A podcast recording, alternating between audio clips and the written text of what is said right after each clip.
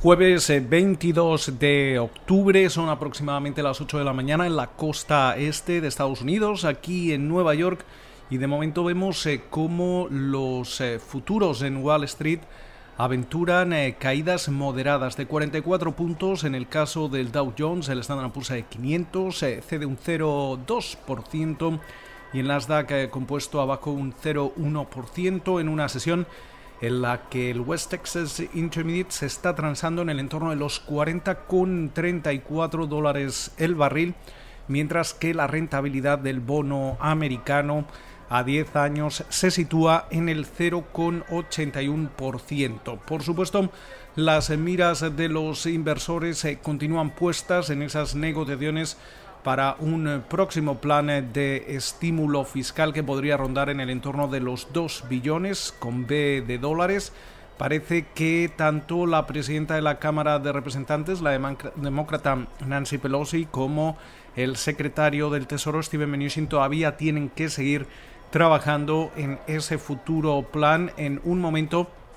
en el que cada vez parece más difícil que realmente se pueda aprobar cualquier tipo de legislación antes del próximo 3 de noviembre. Hay que tener en cuenta que incluso si viésemos un acuerdo entre Mnuchin y Pelosi, eh, los eh, senadores eh, republicanos en la Cámara Alta no tienen demasiadas ganas de aprobar un paquete antes de esa cita con, con las urnas en una jornada en la que también las miras eh, siguen puestas a ese, en ese debate presidencial, el último debate presidencial entre el presidente de Estados Unidos, Donald Trump, y el candidato nominado demócrata a la Casa Blanca, Joe Biden. Eh, ¿Cómo están las encuestas en estos momentos? Básicamente vemos cómo esa media que realiza Real Clear Politics eh, sitúa esa ventaja de Biden en 7,5 puntos. Ha caído durante, durante las últimas eh, jornadas en los principales estados clave.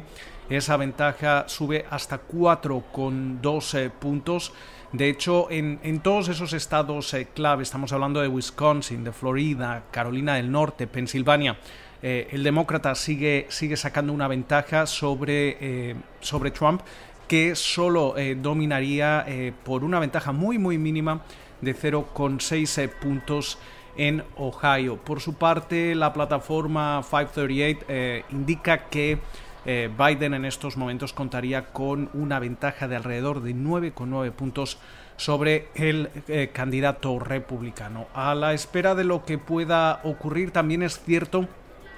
que hay que tener en cuenta que algunos estrategas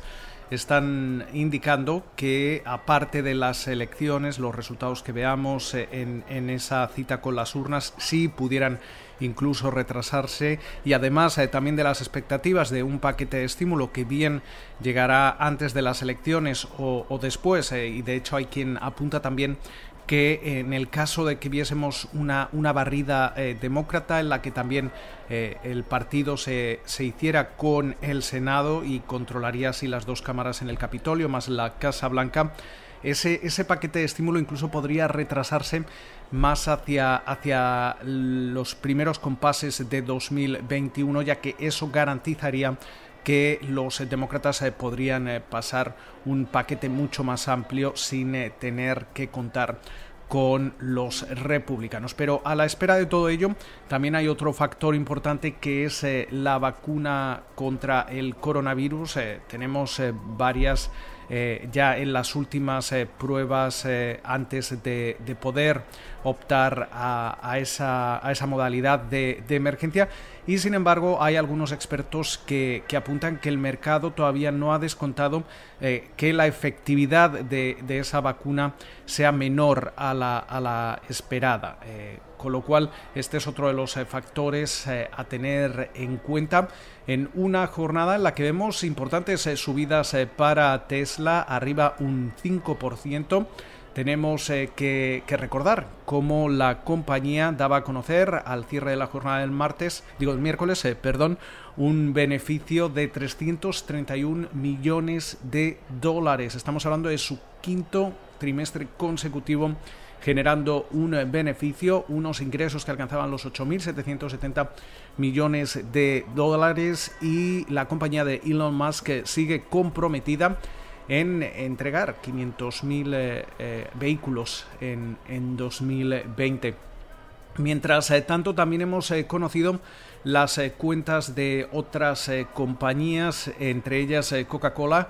que registraba un beneficio por acción de 55 centavos de dólar, 9 centavos por encima de lo que esperaba el consenso del mercado, también convenciendo del lado de los ingresos. Eh, mientras eh, tanto, las aerolíneas siguen sufriendo el impacto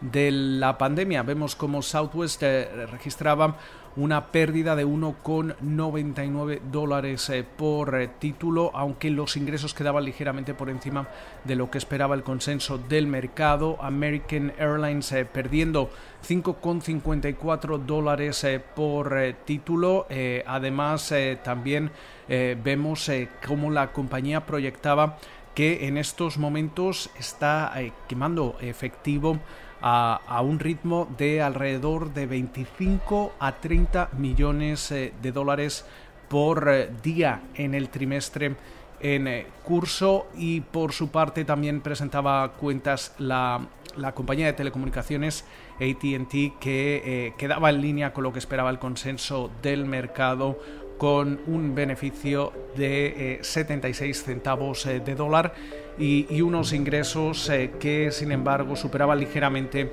las estimaciones de los analistas. Con lo cual, muchísimas eh, referencias eh, en esta penúltima jornada bursátil de la semana. Esperamos que pasen ustedes una feliz sesión y nos escuchamos de nuevo durante la mañana del viernes. Estamos también a punto de conocer esas peticiones semanales de subsidio por desempleo.